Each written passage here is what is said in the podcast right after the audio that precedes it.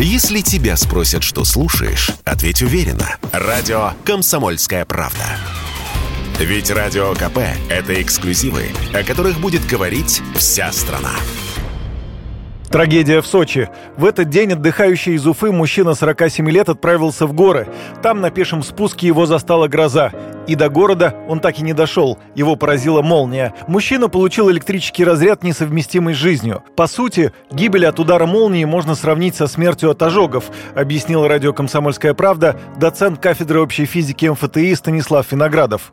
Гибель не неизбежна, есть масса людей, у которых молния попадала, они остались живы. Все зависит от того, насколько сильный ток прошел через ваше тело и куда конкретно ваше тело попала молния. Действие молнии состоит в том, что просто очень сильно ваше тело разогревается, точно так же, как разогревается проводник, по которому идет ток. То есть жидкость просто закипает. Вот, собственно, и все. Насколько сильные ожоги вы получили, это как ожоги, только внутренние. Настолько сильные у вас получаются повреждения здоровья. Вероятность стать жертвой удара молнии в целом крайне низкая, добавил эксперт. Кстати, в горах она выше, так как слой почвы там, как правило, тоньше, чем в равнинной местности, а горные породы лучше проводят электричество. И все же, в случае грозы имеет смысл принять меры предосторожности.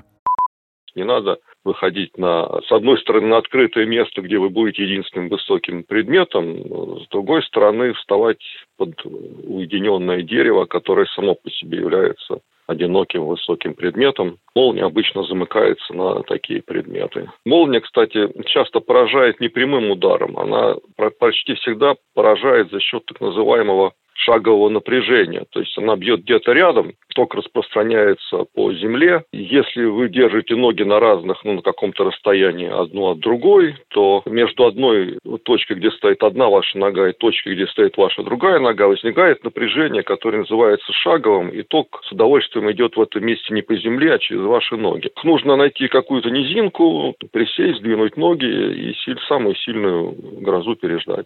Добавлю, недавно в Вашингтоне, рядом с Белым домом, от удара молнии погибли сразу трое. Электрический разряд попал в дерево, под которым прятались люди. Двух мужчин и одну женщину в критическом состоянии доставили в реанимацию, где все трое скончались. Юрий Кораблев, радио «Комсомольская правда».